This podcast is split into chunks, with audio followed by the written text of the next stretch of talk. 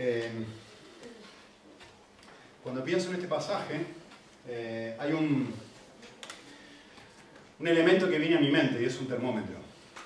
Eh, ¿Por qué un termómetro? Más que nada porque todo el tiempo en nuestra vida nos encontramos en situaciones donde, contrario a lo que parece decir el texto, y hago énfasis en la palabra parece decir el texto, estamos jugando. Todo el tiempo estamos jugando. Es más, en este instante ustedes están juzgando mi persona, lo que yo estoy diciendo. Me gusta, no me gusta, estoy de acuerdo, no estoy de acuerdo. Y, no necesariamente está mal eso. Como pareciera, si uno lee rápido el texto, pareciera decir, lo primero que dice es no juzguéis. Entonces, ¿cómo, puede ser que, que el texto diga esto cuando Dios nos ha regalado un cerebro para pensar, para discernir, para intentar, para diferenciar lo bueno de lo malo, de lo más o menos, lo súper bueno, lo mejor. Entonces, este texto, para mí, es una especie de termómetro que evidentemente un termómetro sirve cuando nosotros vemos a nuestro niño o nuestra niña que está enfermo, más o menos nos damos cuenta y decimos, tocamos acá, me parece que tiene fiebre. Lo que el termómetro hace es, nos ayuda a indicar con exactitud algo que a veces yo disierno bien y a veces más o menos, yo no puedo discernir con facilidad. Entonces el termómetro me dice, sí, tiene 39,2. O no, no, quédate tranquilo, eh, 36, está todo bien. Entonces, eso es lo que hace un termómetro. Y creo que eso es lo que va a hacer este pasaje. Y lo que este pasaje va a hacer es poner el termómetro fundamentalmente en nuestro corazón. Y ayudarnos a ver a nosotros mismos si en X situación o en esta otra situación estamos llamados a juzgar o no. Y va, eso justamente va a estar definido por el estado, Jesús nos va a hablar ahora, por el estado de nuestro corazón. Y este pasaje justamente hace eso, nos pone el termómetro abajo y nos hace ver. Mm, sí, un poco como el semáforo, ¿se acuerdan que vimos hace unas semanas atrás? Rojo, amarillo, verde. Nos dice sí, no, no o esperar. ¿Ok?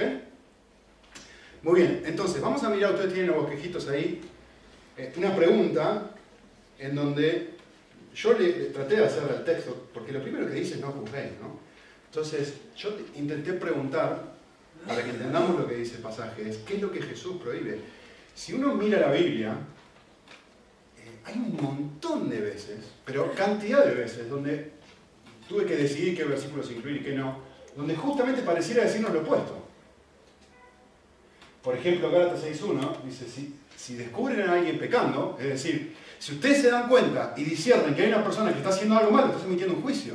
¿Qué tenés que hacer con esa persona? No tenés opción, dice Pablo. Tenés que ir y corregirlo con muchísimo amor. Pero ¿cómo puede ser que Pablo diga una cosa y Jesús pareciera decir otra? Es más, el mismo Mateo, más adelante, en palabras de Jesús, va a decir exactamente lo mismo. Dice, si tu hermano peca, tenés que ir a corregirlo. Si está haciendo algo malo, si tu cerebro observa sus acciones y concluye que está haciendo algo contra de lo que Dios quiere, no debes quedarte callado, no debes taparte los, los ojos y los oídos y decir, no está pasando nada, no está pasando nada. No, no, no, no, no. Tenés que ir y hablar con mucho cariño con esa persona. Es más, miren, voy a usar la misma palabra en griego. Eh, es un lindo pasaje, para, no, no vamos a analizarlo en detalle, ¿no? Pero fíjense lo que dice Pablo. Se oye, hablando de los corintios, ¿no? Se oye que hay inmoralidad entre ustedes, algo que ni siquiera entre la gente no cristiana existe, al extremo que alguien se está acostando con la mujer de su padre. Y en vez de haber hecho algo y haberlo dicho a esta persona, no te consideramos más un cristiano, no han hecho nada. Justamente, en vez de emitir un juicio, en vez de decir, esto está bien, esto, es completamente incorrecto, se quedaron callados. Está hablando los líderes de, de Corintio. Y Pablo dice, eso no está bien. Y mire cómo termina la frase. Aunque yo no estoy ahí como líder de ustedes, como si estuviera presente, y ahí está la misma palabra. Esto ya está jugado. No se puede quedar así. Entonces, vuelvo a hacer la pregunta. ¿Cómo puede ser estos y cantidad de pasajes más que la Biblia hable de jugar a los demás y en este pasaje Jesús diga, no tenés que jugar a los demás? ¿Sí? ¿Por qué dice Jesús esto? Eh, hemos leído por hecho, Carly ha leído todo el pasaje y todo el pasaje nos ayuda a entender qué es lo que Jesús está queriendo decir cuando habla aquí de no juzgar. Y yo lo diría de esta forma. lo que Jesús está hablando es de ponerme en una posición de juez, si estoy juzgando, en la cual, por alguna razón, y él va a mencionar varias, no estoy calificado para estar. Es decir, te lo voy a decir de otra forma, el problema no es la acción de juzgar en sí, no es que debo censurar mi cerebro y no discernir entre lo bueno y lo malo, no es la acción de juzgar lo que está mal. El problema está en la actitud que tiene la persona al juzgar a los demás. ¿Sí? Es decir, ponerle la temperatura a nuestro corazón, que es lo que va a hacer el pasaje ahora, y me doy cuenta y decir, en este momento no estoy bien como para poder emitir un juicio sobre lo que está haciendo tal o cual persona. En este momento sí estoy bien. Que de hecho va a terminar el pasaje diciendo eso. Una vez que te sacas la monta de tu ojo, sí puedes jugar. ¿Sí? Déjenme darles un ejemplo bíblico que, que, nos va a ayudar. No va a aparecer en la pantalla, solo el pasaje, así que si tienen sus Biblias, búsquenlo por favor. Está en números. Y la verdad que es un texto muy, muy, muy interesante y muy iluminador que justamente habla sobre este tema. ¿no? Eh, números 12, 1 al 15, dice así.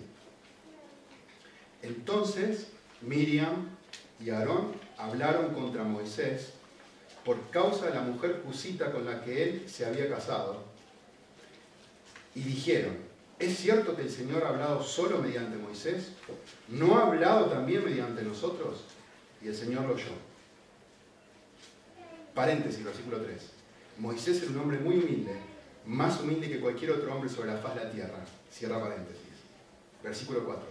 Y el Señor de repente dijo a Moisés, a Aarón y a Miriam, salí vosotros tres de la tienda de reunión y salieron los tres. Entonces el Señor descendió como una columna de nube y se puso a la puerta de la tienda y llamó a Aarón y a Miriam. Y cuando los dos se levantaron dijo, oíd ahora mis palabras, si entre vosotros hay profeta, yo el Señor, me manifestaré a él en visión. Hablaré con él en sueños, pero no así como Moisés. En toda mi casa él es fiel, cara a cara hablo con él, abiertamente no en dichos oscuros, y él contempla la imagen del Señor. ¿Por qué pues no temisteis hablar contra mi siervo Moisés? Noten lo que está condenando, ¿eh? Hablar contra mi siervo Moisés. Y se encendió la ira del Señor contra ellos y él se fue. Pero cuando la nube se retiró de sobre la tienda, era aquí que Miriam estaba leprosa, blanca como la nieve. Y cuando Aarón se volvió hacia Miriam, vio que estaba leprosa. Entonces Aarón dijo a Moisés, Señor mío, te ruego que no cargues este pecado, el cual hemos obrado neciamente y con el cual hemos pecado. No permitas que ella sea como quien nace muerto, así que le siga con lepra, ¿no? Que cuando sale del vientre de su madre, su carne ya está medio consumida. Y Moisés clamó al Señor. Es muy interesante esto. Esta parte es preciosa para mí. Él es el receptor de la murmuración de ellos dos. Y cuando ella está sufriendo las consecuencias del pecado, él, en vez de decir, ah, viste que no deberías haber hablado mal de mí, hace exactamente todo lo opuesto. Dice, y entonces clamó al Señor diciéndolo, no, diciéndole, sánala, sánala, te ruego que la sanes. Él intercede por la misma persona que lo había desprestigiado públicamente. Qué precioso esto, me encantó. Es una imagen muy linda de cómo Jesús obra por nosotros. Eh, y Miriam, versículo 15, fue confinada fuera del campamento por siete días. Y es muy interesante esto también. Y el pueblo no se puso en marcha hasta que Miriam volvió. a decir, está muy claro que Dios dice, sí, la voy a perdonar. Pero quiero que todo el mundo sepa que Miriam estuvo en esta situación por siete días. Porque esto no es algo livianito, es algo importante lo que pasó aquí, ¿no? Entonces, yo quisiera mencionar solamente un par de detallitos de esto, y ahora voy a volver a Mateo. Eh, ¿Qué es lo que ellos hacen, Miriam y Aarón? Si vuelven al versículo 1.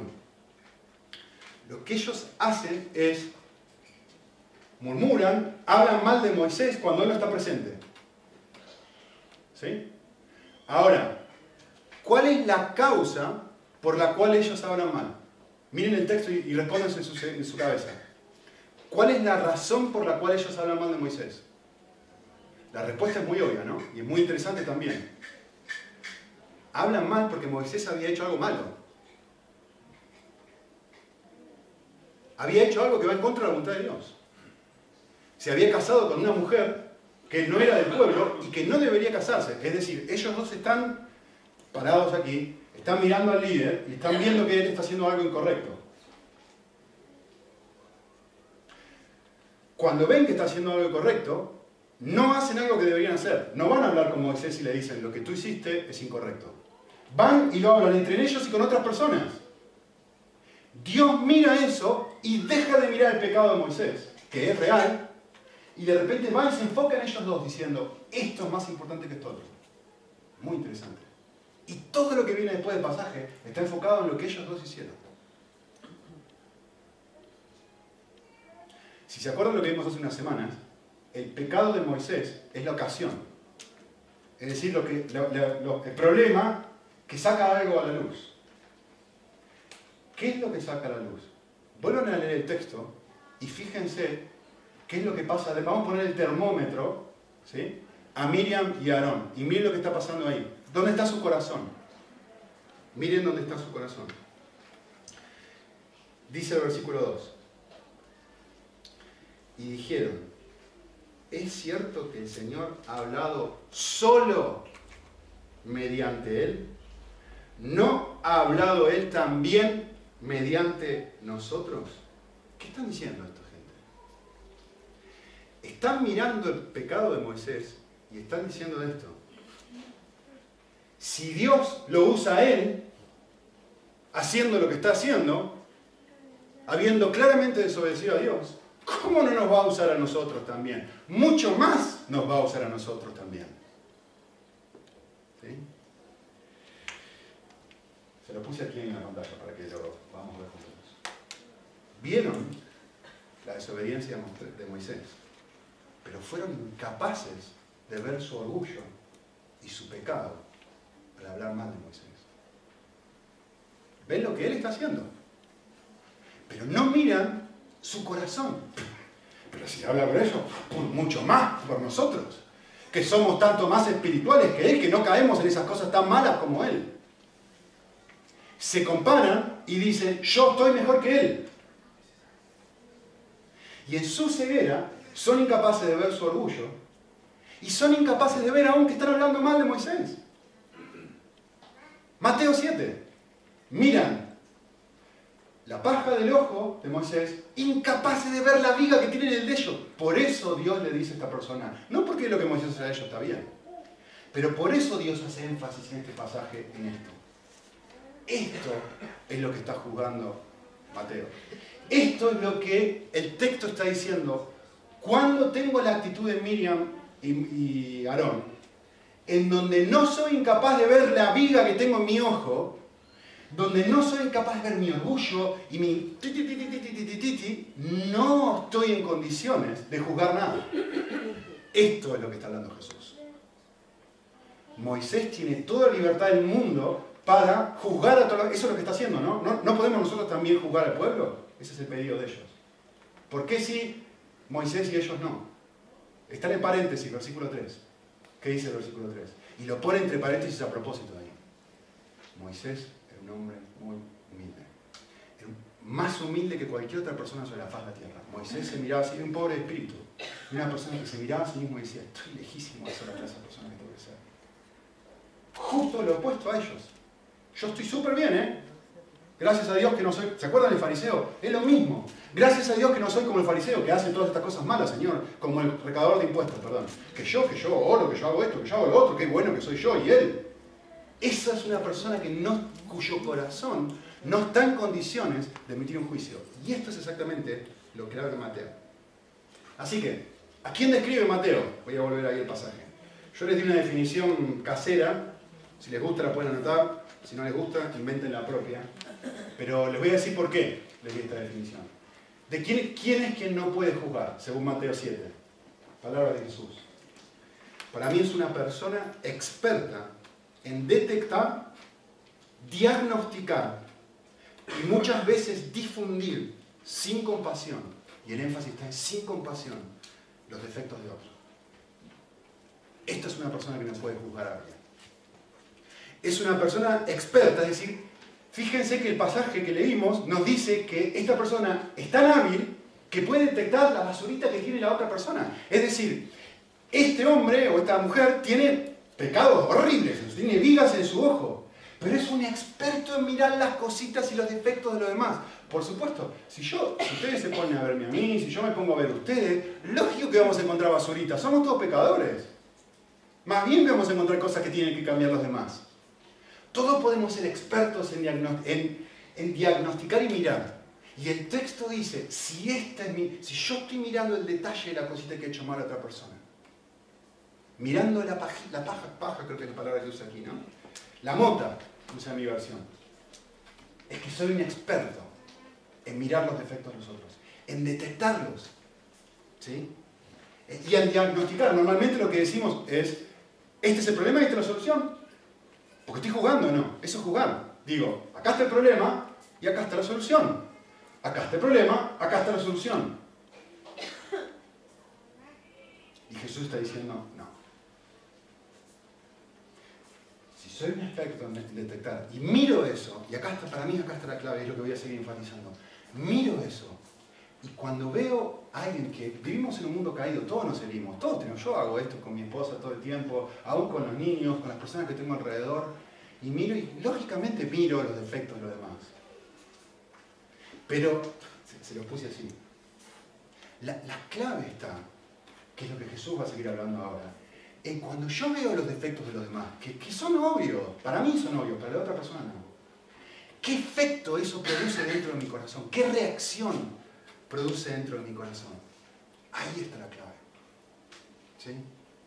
Por ejemplo, e, e, el, efecto de, quien sea, su falla, me molesta, o me genera dolor y digo, pobrecito, está luchando con esto, pobrecito, me duele, me duele que, que luche con esto. Miro, no soy ciego, no soy estúpido, puedo ver que tiene una falla.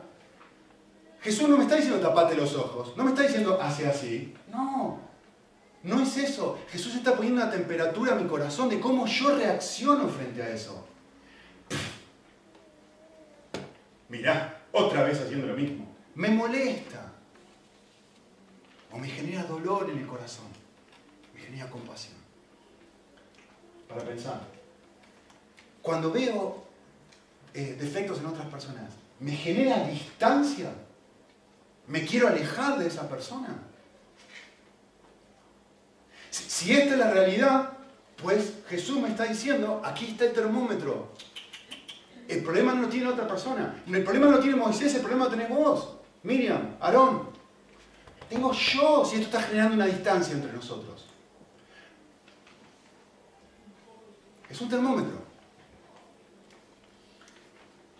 Hablo con otras personas de sus fallas.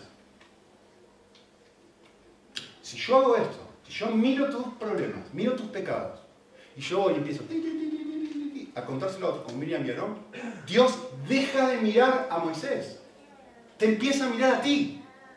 No, pero el otro hizo, da igual. Da igual lo que hizo la otra persona. Da igual. Dios se enfoca y lo hace tan, como dije al principio, ¿no? Esto es tan serio para el Señor cuando hablo mal de otros.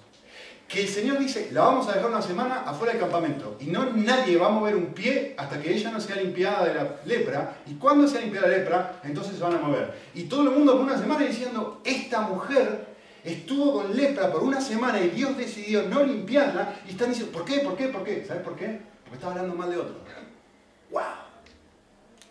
Es serio para Señor. No es algo liviano. Es serio cuando algo, hablo mal de una persona que no está presente. Al punto que Dios lo hace bien, bien visible para que nadie se lo pierda. Eh, otra, cuando veo algo que no me gusta en una persona, ¿qué hago? ¿Lo condeno? Esto fue lo que hizo Miriam y. Juzgaron y dijeron y lo destrozaron por Moisés.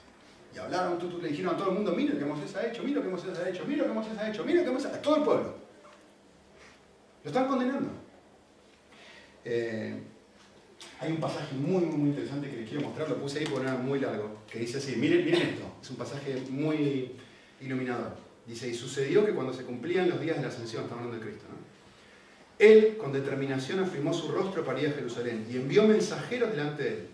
Y fueron y entraron a una aldea de los samaritanos para hacerle los preparativos. Pero no le recibieron porque sabía sabían que habían determinado ir a Jerusalén. Acuérdense que los samaritanos y los judíos nos llevan bien. Entonces, cuando saben que son que van a Jerusalén, no queremos dar nada contigo. Rechazan a Jesús, ¿sí?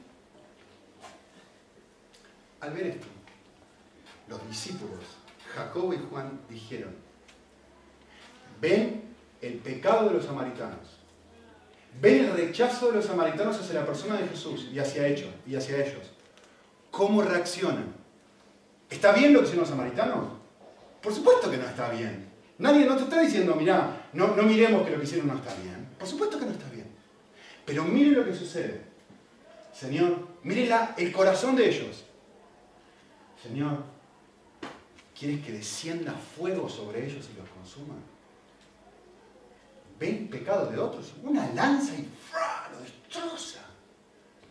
En vez de tener compasión, y mirá decir, nosotros estamos con el Señor, estamos cerca de Él, tenemos el privilegio de caminar cerquita de Cristo y ellos no saben ni quién es. En vez de, pobrecito, que en vez de que me duela su pecado, me molesta.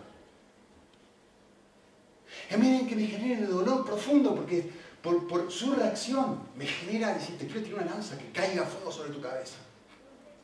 No juguéis. A esa clase de personas Jesús dice, no juguéis. No es que nunca cuando mi corazón está como el de ellos. Fíjense, y él volviéndose, es muy interesante la, palabra esta, volviéndose, en vez de decirle, bien, qué bueno, entendieron cómo funciona esto, cuando alguien peca, andá y destrozalo. No. Eh, les dijo, no sabéis de qué espíritu sois. ¿De qué está hablando? ¿Qué, qué está diciendo Jesús? Porque el Hijo del Hombre no ha venido para destruir almas, el Hijo del Hombre vino para salvarlas.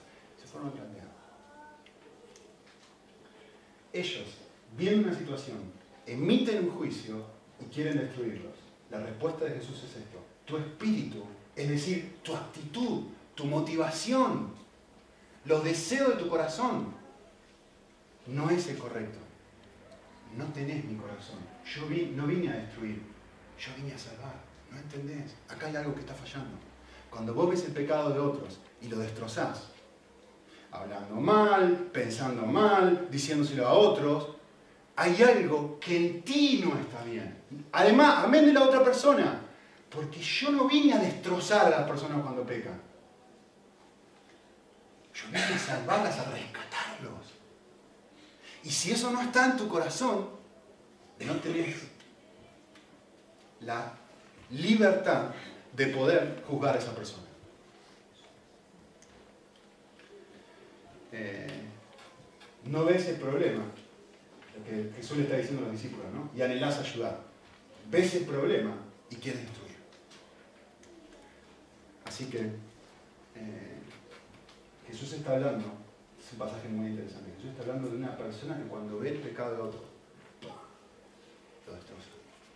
Miren, si usted piensa que yo estoy sacando esto fuera de contexto, ¿no? Porque bueno, es otro pasaje. ¿Será que el pasaje de Mateo 7 no habla de esto? Bueno, les voy a dar un pasaje paralelo. Ustedes saben que los evangelios sinópticos, los tres primeros evangelios, ah, eh, normalmente tienen pasajes que se repiten y agregan información que otros no agregan, o que otros no incluyen, ¿no?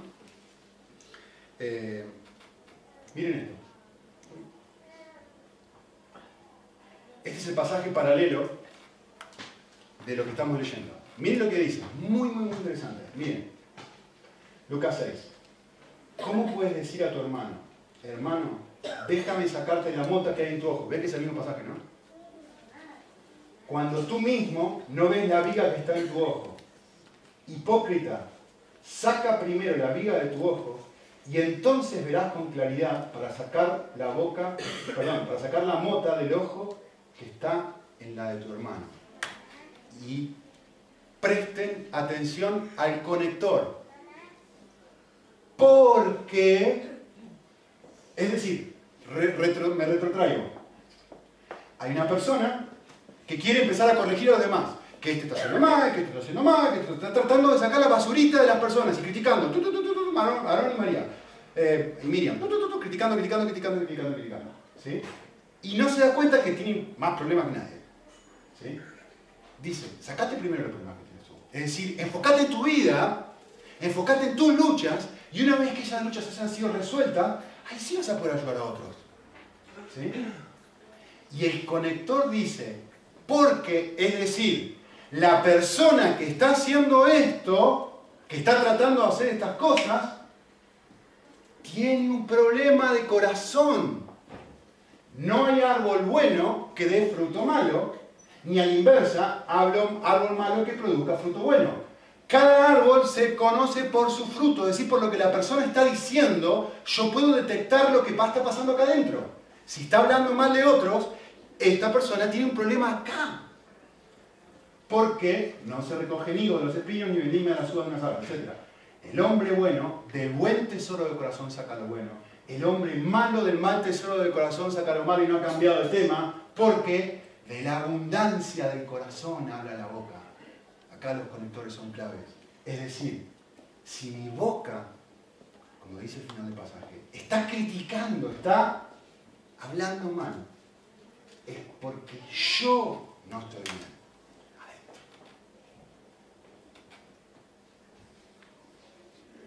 ¿Quién tiene problema? ¿Moisés? Puede ser que Moisés tenga una mota. Sí, sí, puede ser. Nadie va a negar que Moisés tiene una mota. No vamos a decir que hace todo bien. No, no, no, no hay ningún ser humano que haga todo bien. ¿Cuándo estoy llamado a juzgar a otras personas? Cuando yo me enfoco en mí mismo y digo, para un segundito, yo estoy mirando a esta persona y lo estoy destrozando.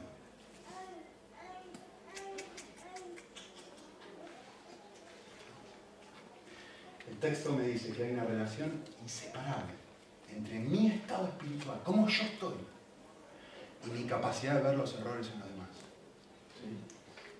Cuanto menos veo mis errores, es decir, estoy mal espiritualmente, más fácil veo y condeno los errores de los demás. No tengo el corazón de Cristo. El hombre del buen tesoro del corazón saca lo bueno. El hombre malo del mal tesoro de su corazón saca lo malo. ¿En este contexto qué es? Estar detectando los problemas de los demás, sacar lo malo. Y diciéndoselo a otros. ¿Cuándo hago eso? Cuando mi corazón está mal, dice el texto. Cuando no estoy bien espiritualmente. Cuando estoy bien espiritualmente soy lo opuesto a Jacobo y Juan. En vez de querer que caiga fuego sobre la persona, me da muchísimo dolor. Digo, pobrecito, pobrecito. Qué lejos debe estar el Señor para estar luchando con estas cosas. Eh, de hecho, si ustedes se fijan, para hablar de algo positivo, fíjense que, justamente eh, Pablo, cuando habla con los filipenses, dice esto, miren, y acá está la motivación correcta. Ruego a Bodi y Sintique que vivan en armonía el Señor. Bodi y Sintique eran dos líderes, mujeres de la iglesia de Filipo que se estaban matando, pues. estaban dando y dando y dando. Y una decía una cosa mala de una y otra decía otra cosa mala de otra, etc.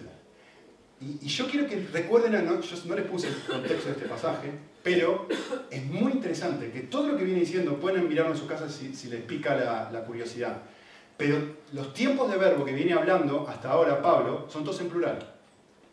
Dice, eh, hermanos, gozaos en el Señor, regocijaos en el Señor, sed imitadores míos, observad, ven es plural, a todos los que andan según el patrón. Esto estoy citando los versículos anteriores. ¿sí? Pero miren lo que pasa acá. Todos los verbos en plural hasta ahora. ¿eh? Ahora un verbo en singular. Miren lo que dice. En verdad, fiel compañero, te ruego a ti que hables con ellos. Te ruego a ti que las ayudes a ellas. Son personas a las que amo. Aunque estén peleándose entre ellas, son personas a las que amo, que han compartido mis luchas. Y lo dicen en singular. No le dice a todos los filipenses que ayuden a ella. Le dice a una persona que lo llama mi fiel compañero que no sabemos quién era. Le dice a una persona sola. ¿Por qué hace eso? Porque es muy obvio que Pablo sabe que él va a poder hacer esto con ellas. Esta persona es capaz de tener la motivación correcta. Cuando vayas a hablar con, Fulan, con Evodia y Sintique, que las dos están peleando, ¿qué es lo que debe ir en el corazón, ayudarlas a buscar la reconciliación. Y tú, mi fiel compañero, no el resto de gente, pero tú sí, mi fiel compañero, tú tienes esta motivación. Muy bien. Entonces, miramos un poquitito el, mandato no juzguéis. Y Jesús va a dar eh, entre dos razones principales por las cuales Él prohíbe que se haga esto. En primer lugar, dice la segunda parte del versículo 1, para que no seáis juzgados Y versículo 2, porque con el juicio con que juzguéis seréis juzgados, y con la medida con que miráis se os medirá. Es decir, se lo puse en el bosquejito, porque tarde y temprano me vas a hacer lo mismo. Eh, Martin Lloyd Jones dice esto, es muy interesante. Está muy, muy linda la frase, dice esto. Esta es una de las afirmaciones más alarmantes de la Biblia. Frenate, ¿eh? Estamos hablando de uno de los comentaristas más valiosos de la historia de la iglesia. Él dice esto. Esta es una de las afirmaciones más alarmantes de toda la Biblia. Si pongo mucho empeño en examinar la vida de otras personas para quejarme y condenarlas, esa misma norma se me aplicará. Cuando destrozo a otros sin compasión, miren lo que pasó en números. El Señor mira y dice, no, no, no, es como que tiene un efecto boomerang esto, ¿no? Vuelve, termina, volviendo y la gente empieza a darse cuenta de que destrozo a todo el mundo con la, lengua. ¿Y sabes lo que pasa? De repente empiezan a hablar mal de mí también. Este, este Nico que destroza a todo el mundo con su boca y que habla mal de este y que habla mal de... ¿Me empiezan a criticarme a mí? correctamente, ¿no? Eh, John Stott dijo esto. Si disfrutamos ocupar el estrado no debemos sorprendernos de encontrarnos en el banquillo de acusados. Me gusta la frase. Me gusta. Entonces el mandato del versículo es, si no hay compasión, si el termómetro de mi corazón no tiene la motivación de ayudar, si no soy capaz de cerrar mi boca, no debería existir la corrección. No debería jugar a otra persona. Esto es lo que este pasaje está haciendo. La segunda parte, o la segunda razón, como les puse ahí en el versículo, eh, perdón, en el bosquejo, y dice aquí en este versículo, porque estoy más preocupado por el pecado de los demás que por el propio. Versículos 3 al 5 dice, ¿por qué miras la hoja, perdón, la mota que está en el ojo de tu hermano y no te das cuenta de la viga que hay en el propio? ¿Cómo puedes decir a tu hermano, déjame sacarte la mota, cuando hay una viga del tuyo? Hipócrita, saca primero la viga del tuyo y entonces verás con claridad. De vuelta, voy a citar a Martin Lloyd Jones porque es asombroso lo que él dice. Está buenísimo, miren. Disfruten y sientan un poquito de convicción. Está re lindo, dice. Jesús nos enseña que la razón para no juzgar es que somos incapaces de juzgar. Escuchen bien, ¿eh? La razón para no juzgar es que somos incapaces de juzgar. Dice que nuestro espíritu es tal, si nuestra actitud es tal, que no tenemos derecho a hacerlo. Y nuestro Señor lo demuestra de esta manera. Ante todo, indica que no nos preocupa la justicia y el verdadero juicio, porque si estuviéramos preocupados por ello, dice Jesús, nos ocuparíamos de eso a nosotros mismos. Nos gusta persuadirnos, es decir, convencernos a nosotros mismos de que estamos realmente preocupados por la verdad y la justicia y que esa es nuestra motivación, nuestro único interés. No, porque Moisés está actuando mal y yo se casó con la mujer que no debía y yo estoy interesado en la justicia. Pero cuando miramos la motivación real de Miriam y Aarón, nos damos cuenta de que es el orgullo de que ellos también quieren tener la posición que tiene Moisés de jugar al resto. Nos gusta persuadirnos a nosotros mismos de que no, realmente estamos preocupados en el bien y el mal de los demás. Pero ese no es el interés del ser. Pretendemos que no deseamos ser injustos con las personas, que no deseamos criticar, sino que estamos realmente preocupados por la verdad.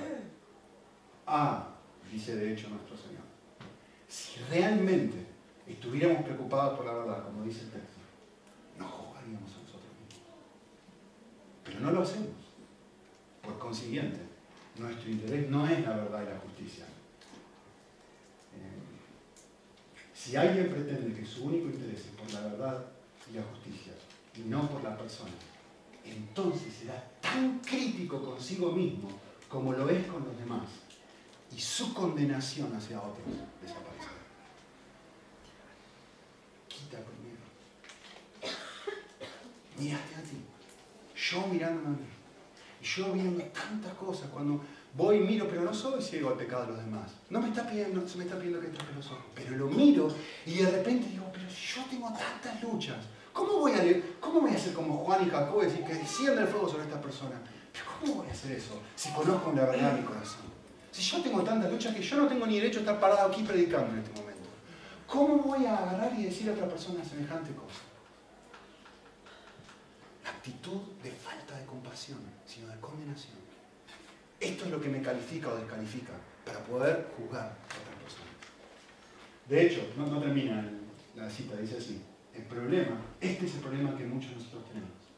Estamos realmente enfocados en la persona a la que criticamos, no en el asunto en sí. Nuestro verdadero deseo es condenar a la persona y no ayudarle a crecer. Por eso Pablo le dice a este hombre, fiel compañero, yo sé que tú sí quieres ayudarla. Por eso estás en condiciones de ir y mediar entre estas dos mujeres que se están peleando. Porque quieres ayudarlas, no condenarlas. Entonces, nuestro verdadero deseo es condenar a la persona y no ayudarla a crecer. ¿Por qué? Y piensen esto, escuchen bien esto. ¿eh? ¿Por qué? Porque de alguna forma siento que esta persona me molesta, me perjudica o me genera un malestar. Y eso es lo que verdaderamente no tolero. Cuando esta es mi realidad, Jesús me dice, no estás en condiciones de jugar a Martín lo Soy Miriam Diaro. Me molesta lo que hace fulanito, fulanita, mi esposo, mi esposa. Me molesta, no me duele, no me duele su realidad, me molesta. Me genera una incomodidad y algo que no me gusta a mí, está completamente centrado en mí mismo. Y eso hace, ahora yo voy a agarrar una bomba como Juan y te la voy a poner y le voy a hablar a todo el mundo mal de ti y voy a hacer esto. ¿Por qué? Porque la motivación es yo no tolero esto que estás haciendo. No lo tolero. No es quiero ayudarte, no es quiero mejorar, no es estoy buscando algo, no, no, no lo tolero, me molesta. Jesús dice, en esta condición, ah, ah, ah. Versículo 3 dice, eh, nos muestra que a esta persona le resulta muy fácil identificar los fallos en otros, pero no le resulta muy fácil ver los propios. Versículo 4 nos habla de que es muy interesante, que quiere arreglarlo. No solamente no ve los propios, sino que además quiere arreglar los del otro.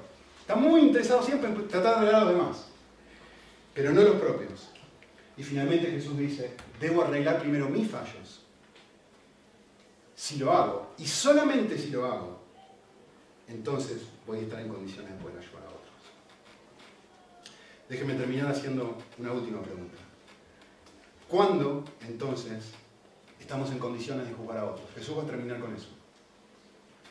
¿Cuándo estamos en condiciones de, terminar, de juzgar a otros? Dos verdades. Uno, cuando vemos nuestro pecado como gigante.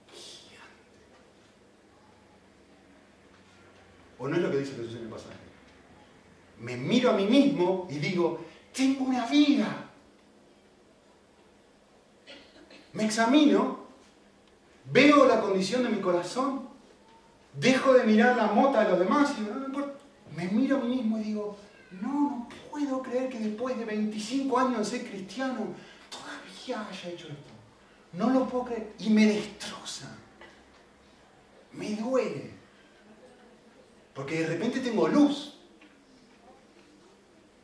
Antes estaba con una linterna apuntando a los demás. Ahora hago así. Y veo mi realidad con un nivel muchísimo más grande y de repente lo veo como algo gigante. Y la segunda cosa es cuando somos conmovidos nuevamente por la cruz y eso nos cambia. ¿Qué nos cambia? Nos cambia nuestra actitud hacia otros, en donde de condenarlos pasamos a tener compasión por ellos. Y una vez, dice el versículo, saca primero la amiga de tu ojo Piper tiene un comentario sobre este versículo, sobre este, esta frase muy interesante, que que explica un poquito lo que yo quise decir arriba. Miren lo que dice él. En este versículo, Jesús asume que cuando vemos la viga en nuestro propio ojo, es decir, la grandeza de nuestro pecado, sabemos cómo quitarla. Se presupone que sabemos cómo quitarla, porque dice, sácala. Es decir, dice él, sabemos cómo aplicar el Evangelio a esta nueva realidad que he visto en mi vida en donde vuelvo a darme cuenta, necesito muchísimo más perdón que el que pensaba. Y necesito muchísima más ayuda en Cristo de la que jamás imaginé. Para dejar de decir las cosas que digo, para dejar de pensar las cosas que pienso, para dejar de ser un detector, un experto en mirar los defectos de los demás y enfocarme en mí. Necesito ayuda. Señor, perdón por ser así. Perdón. La persona ve su pecado agigantado y de repente se da cuenta que necesita la cruz otra vez. Y la quiere sacar. Y sabe que la forma de sacarla es esa. Esto significa, dice Piper, que solo cuando vivimos con una sentida conciencia de la grandeza de nuestro pecado y que solo la misericordia de Dios puede perdonarnos y sanarnos, solo esta percepción, solo esta percepción es capaz de transformar el enojo real que siento cuando otros me lastiman y pecan y hacen cosas que no me gustan, porque siento un enojo real, porque veo su, su ofensa, solo esta percepción es capaz de transformar el enojo que produce el pecado de otros, de otros en una paciente, amorosa y delicada corrección. Volver a experimentar el Evangelio. Solo eso puede lograrlo. Ninguna otra cosa. Sacar la moto. Eh, mi esposa me leyó algo que me, gustó muchísimo, que justamente tiene relación con esto, que dice así. Pasaje archi conocido, ¿no? Pero me leyó un detalle que me gustó, que está muy relacionado con esto. Mira lo que dice el pasaje. ¿Quién no se separa del amor de Cristo? Y, quiero que se frenen un poquito y lean lo que viene ahora. Puse en azul a propósito. Son todas cosas malas. Es más, si leemos el contexto de Romanos, son todas cosas malas que me están pasando porque amo a Cristo. Tribulación, angustia, persecución, hambre, desnudez, peligro, espada, me están persiguiéndome las cosas. A ver, Dios no me está diciendo que mire esto y diga, ay, está todo bien. No, no, no, tengo un cerebro para pensar y darme cuenta de lo que me está pasando. Hay gente que me está tratando con injusticia, me quiere clavar una espada simplemente porque amo a Cristo. ¿Lo ven, no? Por causa tuya somos puestos a muerte todo el día. Somos considerados como ovejas para el matadero. Está hablando de cristianos. Está hablando de circunstancias en donde uno puede ir a la facultad y está tratando de hablar de Jesús y la gente empieza a burlarse.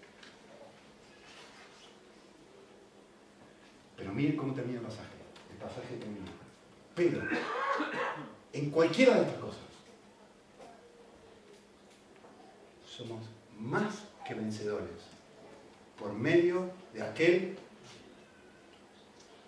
no dice que nos ama, dice, somos más que vencedores por medio de aquel que nos pasado hace referencia a la cruz. Dice, ¿cómo hago yo para vencer cuando en mi mundo real todos los días hay gente que me lastima? Hay gente que me hiere, hay gente que dice cosas feas de mí, hay gente que se queja, hay gente que murmura como Moisés. ¿Cómo hago yo cuando veo el pecado de otros y no me gusta? ¿Cómo hago para solucionar eso? ¿Cómo hago para vencer eso? Soy un ser humano, me duelen las cosas, me duele el pecado de los demás. Y el texto me dice, ¿cómo haces tú para vencer eso? Déjame decirte una cosa, la forma para vencer las situaciones injustas que me tocan es volviendo a meditar en la cruz vuelvo por medio de aquel que me amó. Es a través de volver a meditar en esta realidad y volver a ver esta percepción de esta realidad, como decía hoy Piper hace un ratito. Es que yo encuentro la gracia para decir, sí, me han herido mucho. Y esta persona me ha lastimado. No me gusta cómo es, no me gusta su cara, pero ¿sabes qué? Yo soy un enemigo de Dios. Yo lastimo todo el tiempo y Él me ama, y Él me acepta, y Él me quiere. Y esta realidad vuelve a tocar lo profundo de mi corazón y de repente tengo amor que nunca antes tenía por esta persona. La cruz me transforma. Lo opuesto, terminando, es verdad. Como la parábola de los dos deudores, ¿se acuerdan? Lo opuesto es exactamente lo mismo. A una persona le perdonan 10.000 talentos, una fortuna en dinero. Sale y es incapaz de cuando ve lo que otro le ha hecho a él, darle el mismo nivel de gracia que él obtuvo con su Señor. Es decir, se lo digo de otra forma, cuando yo fallo en ver la gran deuda que Dios diariamente me perdona, es decir, cuando no puedo ver la viga que tengo en mis ojos, cuando yo fallo en ver que tengo una viga, soy tremendamente duro y condenatorio con otros los destrozo. como este hombre. ¿Que me debías una pavadita? Al calabozo hasta que me pague lo que me debes. Pero no te acordás lo que pasó contigo hace cinco minutos. Cuando fallo en ver eso, es cuando me transformo en una persona que no tiene ni un gramo de misericordia y va destrozando a los demás. Pero, cuando voy experimentando el Evangelio, cuando voy experimentando el amor de Cristo, entonces Cristo va sanando las heridas que me causan los demás. Y me, me permite por primera vez mirar los pecados de los demás y decir, ahora te quiero ayudar. Y lo que realmente me mueve a hablar contigo no es destrozarte, no es lastimarte, aunque puede verse así. Pero realmente lo que me mueve a hablar contigo es que quiero tu bien. bien, vamos a orar.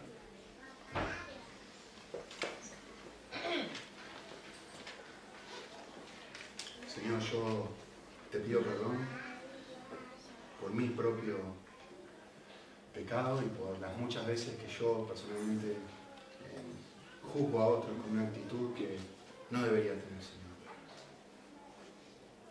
Yo personalmente te pido perdón por las veces en que he hablado a otras personas y esas personas no han estado presentes, Señor. Te pido perdón, Señor, que lo fácil que es para que mi corazón le salga eh, condenación en vez de compasión y misericordia. Qué impaciencia que hay muchas veces, o que detecto muchas veces dentro de mí, Señor. Perdón. Quiero pedirte en Cristo por, por todos nosotros como iglesia, que nos ayudes a enfocarnos en nuestras propias luchas, a soltarla de los demás, a volver a redescubrir lo hermoso lo grande, lo increíble que es que alguien con tantas luchas como nosotros lo sigas mirando con una sonrisa y con un abrazo especial de decir, acércate a mí que quiero perdonarte, amarte y darte la gracia para que vos puedas extender el mismo nivel de amor hacia otros. Oramos para que eso sea una realidad nuestra iglesia, Señor. Que ninguno de nosotros hable mal de otro. Que ninguno de nosotros condene a otros. Que ninguno de nosotros, Señor, trate a otros con, con condenación, sino que todos comencemos eh, a tener una actitud de, de, compasión y de misericordia. No ser ciegos al pecado de los demás, pero sí a mirarlo con los mismos ojos que lo miras tú. Para eso te necesitamos y pedimos que tu Espíritu produzca un avivamiento en nuestros corazones, que realmente es lo que sabemos que tú deseas para nosotros y para esta iglesia. Nosotros, yo personalmente que estoy hablando primero, y todo el resto de personas que están aquí escuchando. Te lo pedimos para tu gloria, Señor.